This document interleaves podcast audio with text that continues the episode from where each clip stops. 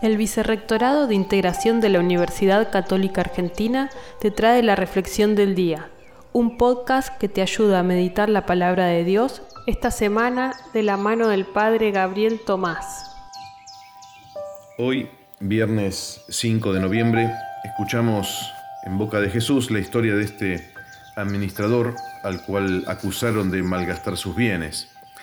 Y hacia el final del relato, esto lo encontramos en el Evangelio de Lucas, en el capítulo 16, de los versículos 1 al 8, dice, El Señor alabó a este administrador deshonesto por haber obrado tan hábilmente, porque los hijos de este mundo son más astutos en su trato con los demás que los hijos de la luz.